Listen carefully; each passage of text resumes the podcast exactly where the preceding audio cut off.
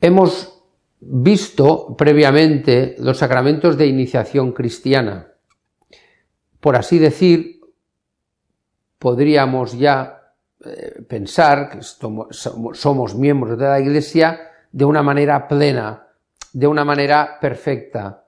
Pero también sabemos que en este mundo esa perfección, esa pulcritud absoluta no existe, porque el ser humano arrastra consigo la condición de pecador, arrastra consigo la condición del pecado. Ese pecado original que se, que se nos ha sido perdonado a través del sacramento del bautismo no quita la concupiscencia que la marca, la herida que ha dejado ese pecado original. Luego, una persona que se ha incorporado en la iglesia a través de los sacramentos de iniciación cristiana, a través del bautismo, de la confirmación y de la Eucaristía, le pasa un poco aquello que le decía Jesús a Pedro, que, quien está limpio, bueno, pues sí, pues quizá tiene que limpiarse un poco los pies, quizá se ha ensuciado un poco con el barro del camino, con el polvo del camino, pues esto es lo que nos sucede a todos nosotros en el día a día de nuestra vida cristiana, que no acabamos de llevar una vida absolutamente perfecta, entre otras cosas porque es prácticamente imposible. Dice la Sagrada Escritura que el justo peca siete veces al día. Entonces, claro, si el justo peca siete veces al día, los que no somos justos, ¿qué vamos a hacer? Pues entonces tenemos un remedio. La Iglesia tiene un remedio para eso. Pero la Iglesia tiene ese remedio, pero no se lo ha inventado una persona normal y corriente. Ha sido el mismo Jesucristo que ha instituido también este sacramento. El mismo Jesucristo que ha instituido los sacramentos de iniciación cristiana, sobre todo y principalmente la Eucaristía, ha instituido también el de la penitencia, porque les dice a los apóstoles, perdonad los pecados a la gente, y a quien se los perdonéis, se les serán perdonados, y a quien se los retengáis, se les quedarán retenidos. Es decir, que Jesucristo le, da ese poder a los apóstoles, luego a la Iglesia, para que pueda perdonar los pecados.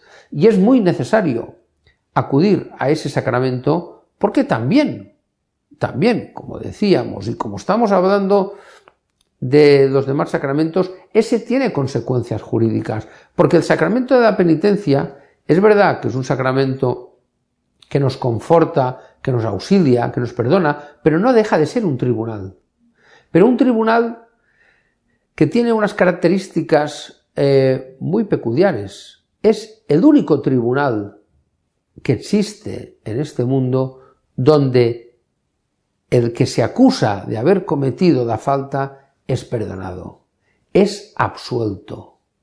Por eso es muy necesario que se utilicen las palabras adecuadas, porque a veces, y con muy buena voluntad, nos encontramos que hay eh, eh, sacerdotes que al administrar ese sacramento utilizan palabras propias, pero se deben utilizar las palabras previstas para ello. Es muy importante porque tienen un valor, aparte que son, que son la forma del sacramento, pero tienen un valor muy importante. Es yo te absuelvo con las palabras con las palabras mismas de Jesucristo, yo te perdono, yo te absuelvo, pero las palabras previstas es yo te absuelvo. ¿Por qué yo te absuelvo? Porque tú te has acusado a ti mismo y yo desde este tribunal te absuelvo en nombre de Jesucristo a través del poder del Espíritu Santo. Es decir, el sacramento de la penitencia nos vuelve a reconciliar con Dios, nos vuelve a reconciliar con nuestra Madre la Iglesia y nos permite volver a participar con plenitud del sacramento de la Eucaristía.